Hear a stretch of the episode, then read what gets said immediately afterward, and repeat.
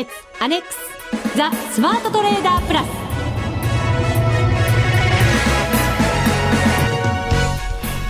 こんにちは内田まさです。この時間はザ・スマートトレーダープラスをお送りしていきます。まずは、ふくふくコンビにご登場いただきましょうと言いたいところなんですが、年末のこの時期、皆さんお仕事も忙しく体調崩されていませんでしょうか？え今日は、ふくふくコンビのお一方、イケメン福島さんはダウンでございます。寒くなりましたから、はい、皆さんもぜひお気をつけいただきたいと思います。そしてもう一方、国際テクニカルアナリスト、福永博之さん。は今こちらに向かっている途中ということでお手伝いいただくのは田中アナウンサーですこんにちは田中俊樹ですよろしくお願いいたします今日ここにいます、はいはい、一緒に番組やりましょう。はい、どうぞよろしくお願いいたします。はい、なんか役に立つかどうかわからないんですけども、私なんかで。いえいえ、実はですね、田中さんにご登場いただいたのは理由がありまして、はい、先週ザ・スマートトレーダープラスのネットセミナーを開催しました。はい。はい、たくさんの方にご覧いただきまして、本当にありがとうございました。なぜ田中さんが関連しているのかと言いますと、田中さん、はい、実は応援団としてスタッフの一人でお手伝いくださったんですよね。まあ、雑務をね、ちょっとこなしてたんですけれどもね。ネットセミナーの3人で、えー、えー、ふくふくコンビと私で登場しましたが、はい、裏方もたくさん人数がいまして、はい、サブの方はですね随分男臭い感じでしたね。確かにそうでした。スタジオから出てきた福島さんがあ男臭そんな顔されてました？言ってました。実際にね、はい、もう狭い中に男が何人ぐらいいたんですかね。ミキサーの方とかディレクターとか、えー、雑務の私とかですね、うん6人ぐらいいたのかな？もっとかな、うん、うん、結構いまして、そうですね、はい、むさ苦しい中で雑務をやってました。ありがとうございました、はい、まあそんなお手伝いいただいた中でとっても楽しいセミナーが作り上げられたんですね、はい、たくさんの方にご覧いただいたんですがお仕事もあって、見られなかった参加できなかったっていう方も、あのいらっしゃると思うんです、いてください、その方々のためにですね、後日番組ホームページからそのセミナーのものをオンデマンドでご覧いただけるようにアップをする予定でございます。うん、これは楽しみです、ね、そうですね。今週末にはアップできるかと思いますので、はい、ええー、セミナー参加できなかったよ、セミナー知らなかったよっていう方もいるかと思いますので、えー、ぜひそちらオンデマンドでご覧ください。はい、今週末には番組ホームページにオンデマンドアップする予定でございます。はい、3連休ありますからね。今週末と言いましてももう木曜日ですからね。もう週末にね、はい、あのしかも明日から休みだとなんとなく今日が週末という感じもするんですが。確かにそうですね、はい、もうもう時期ですね。ですからね。はい時期アップされる予定ですよね。はい、はい、さあそして皆さん第7回 FX ダービーが始まっています。1週間経ちました、はい、エントリーはしてくださっていますでしょうか、ね、してくださいね皆さんね。田中さんはしましたか、はい、私もねしますよ。はいしてください。ぜひはい、えー、こちら、うん、ちゃんとね参加できるための環境を実は整えたんですね、はい、そうですか。ネット環境ですか、そうです。ですから今回ぐらい本当にね参加しようかと大真面目に思ってます。ぜひ腕試ししてください。はい、リスナーの皆さんも FX ダービー第7回目が始まりました。まだ1週間しか経っておりません。これ年末年始挟んでいただいてチャレンジしていただくダービーでございますので、ぜひご参加ください。はい、え登録はですね、こちらもラジオ日経のホームページ、ザ・スマートトレーダープラスのホームページからご参加いただくようになっておりますので、ぜひ詳しくはそちらにご覧いただきたいんですが、エントリーの注意点があります。はいはい、はい、こちらはまずザ・スマートトレーダープラスのホームページからしかエントリーができないこと、はい、もう一つ、えー、お名前を書いていただく欄があるんですが、え。こちらはラジオネームで構いません、はい、本名はでもやめてください。ラジオネームでお願いしたいんです、はい、ただ振り仮名の欄があるんですが、ええ、そこはラジオというふうに3文字を必ず書いていただきたいことなんです、はい、それラジオとだけ3文字だけを書けばいいんですか？そうなんです。そこを書いていただかないと、エントリーしたよということになりませんので、えー、ぜひこちらご注意いただきたいと思います、以外の文字を入力してはいけないんですね。はいそうなんです。だけ入力する入れてください、そして金額が選べるようになっていますがぜひ1000万円からスタートしていただきたいと思います。はい。はい。ぜひこの3点ご注意いただきましてご参加ください。はい。さあ、福永さんが到着したようでございます。私、この辺で。はい。ありがとうございました。助かりました。はい。さあ、それでは番組進めていきましょう。この番組を盛り上げていただくのはリスナーの皆様です。プラスになるトレーダーになるために必要なテクニック、心構えなどを今日も身につけましょう。この番組はマネックス証券の提供でお送りします。FX なら、マネックス証券の FX プラス。現在、FX のサービスを提供している会社、世の中にたくさんありますよね。そんな中、マネックス証券の FX 講座が堅調に増えていると聞いています。なぜたくさんある会社の中で、マネックス証券が FX トレーダーに選ばれるのか、私なりに検証してみました。まずは取引コストについて。取引コストといえば、取引手数料とスプレッド。マネックス証券では、もちろん取引手数料は無料。米ドル円のスプレッドは原則2銭と低コスト。しかも、1銭通貨単位から取引できるため、初心者の方にも優しいです。気になる取引ツールはとても使いやすく、投資情報も満載で、携帯電話やスマートフォンからの取引機能も充実。もう、言うことありませんね。さらに、皆さんに朗報。今なら新規講座開設19,200円相当プレゼントキャンペーン実施中。講座開設の申し込みはパソコンや携帯電話からマネックス証券で検索。今すぐお申し込みを。FX は予託した証拠金額より多額の取引を行うことができるレバレッジ取引であり、取引対象である通貨の価格や金利の変動により、予託した証拠金額を上回る損失が生じる恐れがあります。お取引の前には必ず、契約締結前交付書面の内容を十分お読みになり、リスク、手数料などをご確認ください。マネックス証券株式会社、金融商品取引業者、関東財務局長、金賞第165号。スマートトレーダー計画、よーいドンザ・スマートトレーダープラス、え、ザ・スマートトレーダー計画、よーいドンです。このコーナーではスマートなプラス、トレーダーになるためのノウハウ、実践テクニックについて教えていただきます。ここからは福永さんと共に進めていきたいと思います。よろしくお願いいたします。はい、大変失礼しました。はい、もう、師走っぽくなってましてですね。そうですよね。街は。街はやっぱり混んでますよね、はい、ちょっとびっくりしました。本当に申し訳ありません。いえいえ、私もドキドキしました。はい、今もカミカミでした。いやいやいやもうこれからは、ここからはですね、もうしっかりと務めさせていただきます。よろしくお願いします。そうですね。安定感のある番組でお送りしていきたいと思います。そうです、そうです。安定感を持ってね、やっていきたいと思います。よろしくお願いいたします。度もそうなってほしいところですけどね。あっちゃそこ来ましたか。はい、さあ、まずはですね、はい、えー、私のトレーダーとしての、はい、えー、トレーディングを、はい、ここでご紹介させていただきたいと思います。はい、先週のミッションですね、OG 円で勝負せよということでミッションが出ました。そうですね。はい。で、えー、こちら、多分、えー、チャートの方はホームページにもアップされているかと思いますので、うん、ご覧いただける方はぜひご覧ください。はい、えす、べてですね、12月21日、昨日のトレードになります。ご紹介しているものは。そうですね。はい。まずはですね、1回目。えー、78円56銭あたりで、はい、えー、これはですね、買いで私入りました。うん、えー、今まで止められていた節目を上抜けたところで、はい、えー、買いで入りまして、でもちろんこれ MacD とか RSI もしっかり見まして、ボリンジャーバンドも、はい、上向きになっているなというのを確認しましてから、買いで入りました。そうですね。はい。あの、今のお話で言うと、ちょうどね、チャートをご覧になっている方はお分かりだと思うんですけど、左側の端のところでもみ合いになっているところありますよね。はい。だいたい25銭ぐらいでのもみ合いのところ、これを抜けたところでエントリーしたと。はい、エントリーしました。はい、それで、えー、まあ、順調に、一応1時間うん、半ぐらいですかね、30分足でチャート出しておりますので、はい、1時間半ぐらいは順調に上に向かいました。うん、えただし、その後ですね、一旦なんとなくこう、下向きになってきましたので、えええー、っと、ポジションが200万通貨と多かったこともあり、うん、一旦利確をしました。はい、はい。プラス16万円でした。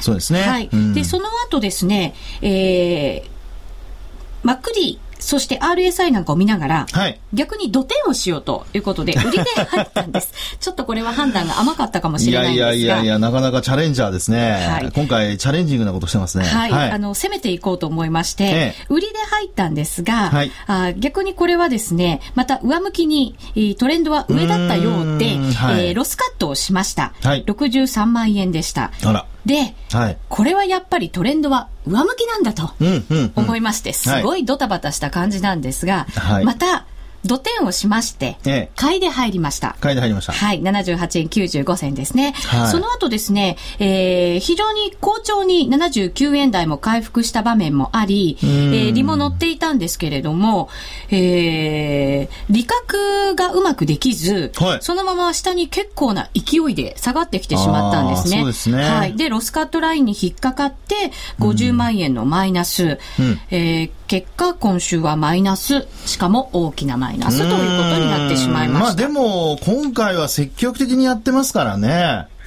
これはでも次に生きるトレードになるんじゃないでしょうかね。はい。あの、まず一つですね、あの、よくここまで内田さんのトレードを見てきてですね、はい、今日、新しい発見がありました。何ですか？これはですね、やっぱり内田さんが見てる、その時間軸というんでしょうかね。はい。あのまあ、内田さん的の、的なですね、時間軸っていうのは、やはりもうちょっと長めに考えた方がいいかもしれないですね。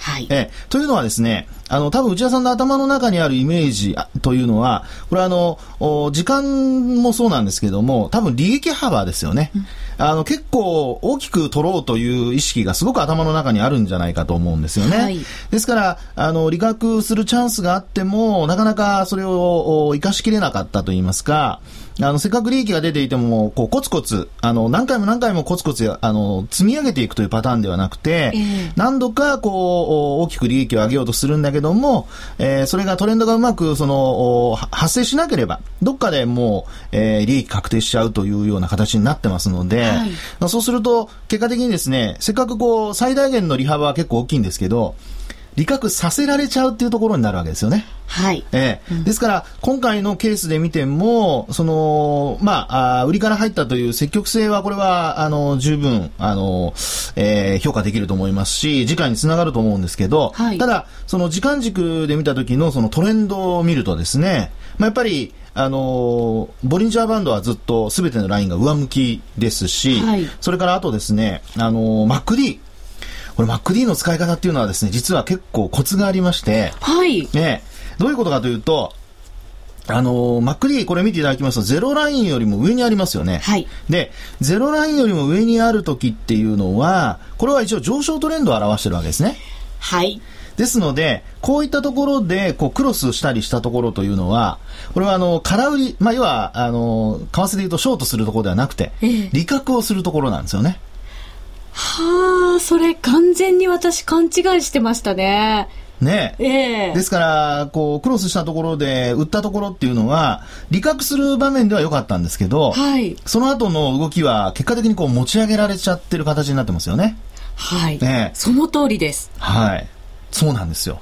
なのでですね、あの、考え方としては、えー、まあ、まずはやはり、こう、トレンドに乗っかるということで、買いから入ったっていうのは、これ良かったんですけど、はい、あの、時間軸がですね、結果的にこの30分で何時間か待ってる間に、えー、こう、まあ、結果的に我慢できなくなっちゃって、利益幅が一回膨らむんだけども、縮んだところで利確しちゃうと。はい、これ以上下がったらどうしようっていうことですよね。ですから、あの、そこが我慢できるようになると、多分内田さんのトレードっていうのは、回数ももっと減って、で、なおかつ、利益幅ももっと増えるんじゃないかなと。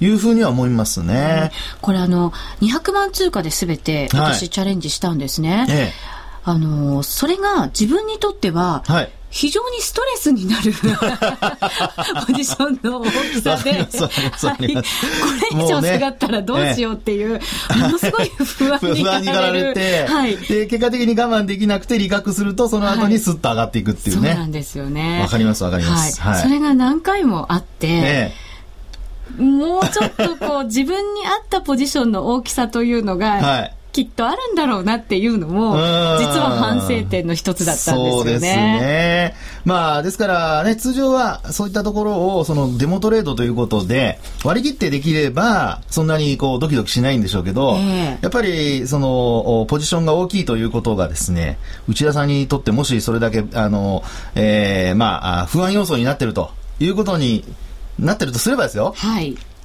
もうちょっと持つの忘れたっていうぐらいにした方がいいかもしれませんね。本当にそうですね。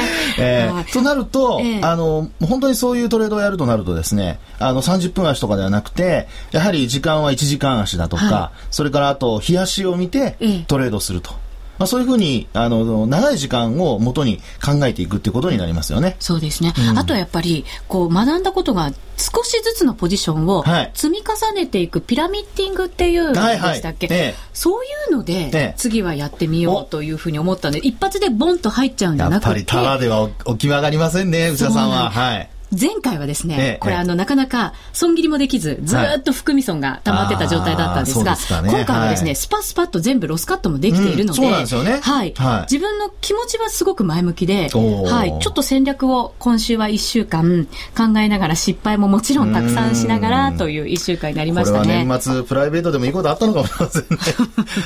特にそこはあまりないんですけどね。失礼しました。はい。はい、これでもどうですか、ええ、あの、資源通貨、高金利通貨っていうのが少し戻り局面にあるような気もするんですよね。そうですね。あの、まあ、原油価格もですね、ここに来てちょっとまた戻したりだとか、はい、WTI のですね、えー、原油価格を戻したりだとかしてますし、それから、あとは、あの、まあ、あやはりこう、売られた反動っていうのもあってですね、えー、特にそのクロスレートで見た時のユーロが売られてでドルが強くなってますよね。はい、で、あのー、まあ、これまではそのドルが強くなることによってこういった資源通貨がこう下落するっていうパターンもあったんですけどもそれをちょっと跳ね返してきているような状況になってますので、はい、まあ、そのあたりのやはり強いトレンドにちょっと乗っかるというところがですね、えー、まあ、こういった30分足では出てきているのかなという感じはしますね。はい。はい、えー、詳しい為替市場の動きについてはこの後のコーナーでうご、えー、伺いましょう、はい、以上スマートトレーダー計画用意ドンでした。ザ・スマートトレーダープラス。今週のハイライト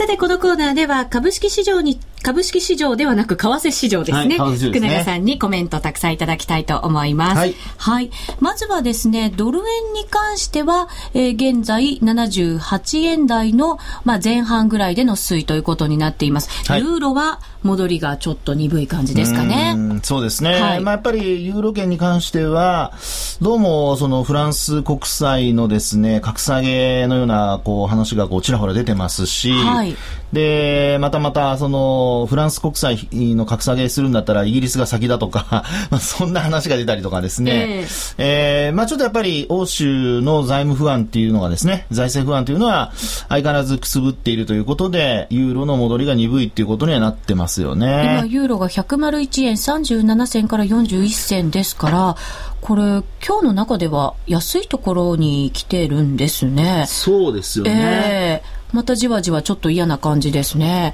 えドル円が今78円下回って77円92銭から94銭あたりの動きです。はい。はい、あのー、まあ一方でですね、ユーロ売られた反動でそのドルが買われるっていう流れになってますから、ええ、まあそういう意味ではそのユーロドルの動きがですね、えー、そのドルの動きだとかあと為替の動きに連動してるってところはあるとは思うんですけども、えまあ、やっぱり今のその通貨の、えー、綱引きというのは、やっぱりユーロが売られて、ドルが買われて、一方でドルが戻す、えー、ユーロが戻すとドルが売られるというような、まあ、そういうその、まあ、2通貨間での動きっていう形になってますのでね、はい、まあ、そのあたりをちょっとやっぱり、えーまあ、注意しながら、あの円対円での動きっていうのを見ておく必要があるかなというふうには思いますけどね。はい。これどうですか？あのユーロに関してはあいろんな動きがありますけれども、ね、まだまだこう底打ちというのは、はい、先の話なんでしょうか？そうですね。あのまあ。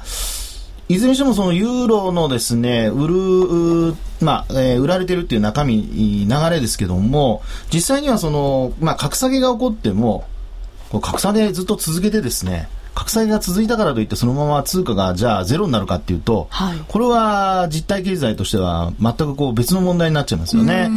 まあ、ですのであのいずれにしましてもやはり直近であの、101円割れっていうのがありましたけども、まあ、そういった動きになるかどうかっていうのがですね、一つやっぱりポイントになるとは思いますので、はい、あのー、まあ、ユーロがこう一方的に売られてですね、どんどんどんどん下落するっていう流れにならない、うん、まあ、その一つの条件としては、まあ、今回もし仮にフランス国債が格下げされたとしても、直近のその101円割れっていうところで止まるようであればね、はい、あのー、また、あ戻すというようなことになると思いますから、うん、まあ、これからっていうのはやっぱりそういうのの繰り返しというか、やはり先ほどのドル円、ドルユーロ円、えー、ドルユーロのですね、あの、綱引きのように、やっぱり格下げと、それからユーロ入りの、また、ユーロ売りのまた綱引きという、そういう構図かもしれないですよね。この年末相場、商い非常に薄くなってまして、はい、難しいトレードになってると思うんですよね。うん、そうですね。まあ、為替市場でも同じようになっているのかもしれないんですけども、まあ、このあたりの動きはですね、やはり、あのまあ、あ為替市場のその売買高っていうのがこれ見えない分ですね、やっぱりこれまでのあのー、よく言われるその CME とかですね、あるいはそのシカゴの、えー、まあ、ショートの残高だとか、まあ、そういったところを見ながら、ポジションでの動きっていうのをちょっと、はい、あのー、一方でこう、チェックしながらですね、うん、見ていく必要があるのかなというふうには思いますけどね。はい。えー、えー、先ほどお伝えしました為替レートですが、すみません、手元の端末がですね、ちょっと調子が悪くて、えー、少し違っていましたね。随分違っていました。大変失礼いたしました。ユーロ円に関しては現在102円、22銭から26銭あたり。そして、えー、ドル円に関しては78円、飛び4銭から飛び6銭あたりということになっています。すね、はい。なんかお伝えしてもらおうれと思って、出てきた時に102円台だったのにあれ、えー、そうですね。びっくりしました、はいちょっと更新がうまくされてなかったようですね。大変失礼いたしました。はい。はい。まあですので、今のその102円台というところからすると、まあとりあえずは、なんとなく持ち直しているっていう状況だと思いますのでね、はい、えー、まあ、いずれにしてもその、さっきお話したように、こう、綱引きが、うん。これずっと続くと。はい、まあ株式市場でもよく年末になると餅つき相場とかって言いますけど、ね、えー、まあ為替市場もなんか今年はそんな感じですね。まあ餅つきとはちょっと為替となんか結びつかない感じはしますけどね。確かにそうですね。えー、株と餅つきはなんとなく、あの、しっくりくるような感じもしますよね。そうですね。はい。はいさあ、為替、えー、相場、なかなかこう、ちょっと捉えづらい方向感となっておりますので、でね、はい。まあ、ただこれ、円安に触れていくっていう流れがね、はい。あの、まあ、いろんな通貨に対して、今、ドルに対してだけ円は弱いんですけど、えー、これ、ユーロでも、あの、円安に触れるとか、っていうことになると、いろんな通貨で、あの、資源国通貨もそうですけども、えー、円安方向に触れ始めるっていうことが考えられますから、うん、まあ、そうなると、あのー、まあ、今これまで外貨を買ってた人たちにとっては、はい、ひょっとするとひょっとするっていう風な、そういう流れができるかもしれないですね。ひょっとするとひょっとする。ですから、それは、あの、どういうことかというと、ドルに対して円が下がる。ただその際に、ユーロに対して円は上昇しているっていう状況になってるわけですよね。はい。ええ。で、ドルに対して円が下落する。うん、で、ユーロに対しても円が下落するっていう状況で、はい。ドルとユーロが両方円に対して上昇するような、同時にですよ、ええ、上昇するような状況になってきたとすると、ちょっと流れが変わりつつあるということが考えられますので、ええ、まあ、そういう時にはポジションとしてはですね、やっぱり外貨買いのポジションを持っていかないと、うん、あのー、逆に言うと、こう、ショートしてですね、持ち上げられちゃうっていう形になる可能性がありますからね。はい、これまでもしドルとユーロでペアトレードなんかやってる人なんかいたとしたら、まあ、そのあたりをちょっと注意する必要があるのかなというふうに思いますね。はい。来年、円は弱いんですかねうん、私は弱くなると思いますけどね。はい。その根拠は？あ根拠としてはですね、えー、まあ、ちょっと時間があんまりないので、あれなんですが。気を使っていただいてありがとうございます。いやいや、あのですね、一応その、えー、為替の、えー、その円高のサイクルっていうのが、これ、何年続いてると思います？今、4年ちょっとぐらいですよね。うん、そうなんですよね。えー、で、過去ですね、一本調子で4年以上続いたってサイクルないんですよ。となると、大体平均が3年ぐらいとかですね。そうです、そのぐらいですね。ええ、で、そうなるとですね、これもし80円抜けてきたりなんかすると、78円抜けてきたりしますと、あの、日足では、あの、節を抜くことになりますので、えー、そうすると次のターゲット80円台になりますね。うん、で、さらに80円抜けてくると、まあ、いろんなところで言われてます、あの、節を抜けてくる。はい。ってことになるんですね。長期のトレンドでも。うん、そうするとですね、今度逆に円高になりにくくなる。っで、アメリカの方の景気も若干回復基調ですし、まあ1月の雇用統計なんかのですね、一つポイントになると思われるのが、今晩発表されますアメリカの新規の失業保険申請件数ですね。はい、これが1月の雇用統計にカウントされる状況になってくるんですね、これから。で、あの、来週ももちろん木曜日発表されるんですけど、これらの数値がですね、40万件下回って、また改善傾向になってるとなると、これやっぱ雇用統計の数値が良くなってくる可能性がありますので、はい、で、なおかつ、あの、まあ、先週から今週にかけて、住宅関連の、あの、指標も発表される、されてるんですけど、えー、こちらもですね、実は予想外にいいんですね。はい、となると、あのー、アメリカの、まあ、景気が仮に良くなってきた、あるいは回復基調にこう、もう一回戻ってきたってことが確認できれば、うんはい、それだけでドル売りが止まる可能性がありますよね。うん、で、日本は逆に言うと、あのー、まあ、国債の発行額がどんどん増えてますし、えー、まあ、そういう形で見ると、やっぱり円は買いづらい。なんていう話になると、うん、逆に言うと、こう、ドルが強くなってくる可能性ありますよね。続いては、このコーナーです。みんなで参加今週のミッションさて、このコーナーでは今後1週間のミッションを発表していただきたいと思います。まずは、えー、ランキングからお伝えしていきましょう。はい。はい。お願いします。私が僭越ながら、はい。ランキング発表させていただきます。はい。えー、これどっちから発表しましょう ?1 位、10位。1位からです。1位からですか、はい、お願いいたします。はい、1位はですね、えー、損益額が324万900円。はい。えー、マチュピチュでピチャピチャさんです。はい。2位、ヨッシーさん。はい。196万7063円。それからあとは、えー、3位が、これなんて読むでしょう？あ、えー、愛徳。愛徳さんですかね。愛徳ともこさん、ちかさん？ちかさんかもしれません。これは本当の名前じゃないと思うんですけど、この方が147万7415円。はい。それから4位。まあ、あとはもう名前だけしますね。はい、お願いします。はい。4位がネオケンさん。5位がてっちゃんさん。それから、あ6位が、赤肩叩き機、青肩叩き機、木肩叩き機。上手ですね。いやいや、これゆっくり読んだからですよ。それから7位が、いいともさん。はい。それから8位が、MWLK21 さん。はい。それから9位が、これちょっとあんま読みたくないような気がしますが。なんでですか？うっちーかわいいさんです。ありがとうございます。はい、10位、まさきさんですね。はい、おめでとうございます。これ、9位はなんかやらせですか？いや、そんなことないですよ。すごいな、はい、自ら名付けてくださったと思うんですがね。ありがとうございます。一番根強いですね。こちらもホームページにアップをいたしますので、はいでね、ご確認いただきたいと思います、はい、でもすごいですね。この時期にね、300万もトップの方ね、しっかりと利益を上げていらっしゃいます。はい。はい、マチュピチュでピチャピチャさんが1位でございます。はい、なんか今回難しい名前の方が非常に多いんですよね。困っちゃう困っちゃいますよね。はい、さあ、それではミッションを今日は福永さんからいただきたいと思います。はい。第7回 FX バーチャルダービー今週のミッションは？じゃじゃーん。ということで、はい、これね、本当何にしようかなというところなんですが、もう、福島さんがいないので私、いきなり変な通貨出してもいけませんから、はい、え、今週は素直に損失を取り戻していただくという意味合いを込めて、ユーロ円でユーロ円で、はい、はい。わかりました。ユーロ円でチャレンジしてまいります。ぜひ皆さんも、ユーロ円チャレンジしていただきたいと思います。はい、以上、みんなで参加、今週のミッションでした。